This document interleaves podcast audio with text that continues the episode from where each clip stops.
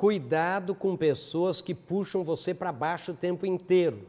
Livre-se dos corvos é o nome de um livro que eu tenho. Cuidado com os sugadores de energia. Gente para quem nada tá bom, que só acha ruim, só põe defeito nas coisas, não participa. Olhe, gente, em associações, empresas, clube de serviço, até voluntários chatos nós temos, né? pessoas que não colaboram, que tudo reclamam, que põem defeito, que não vai dar certo. Vão fazer um piquenique, vai chover. Vão fazer um programa, aí ninguém vai. Vamos vender isso, ninguém vai comprar gente, livre-se de pessoas que. A vida já é difícil.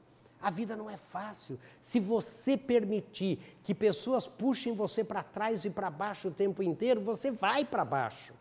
Lembre disso, você não pode evitar que corvos sobrevoem a sua cabeça, mas você tem que evitar que eles façam um ninho na sua cabeça, que você também vire um corvo. Cuidado, gente.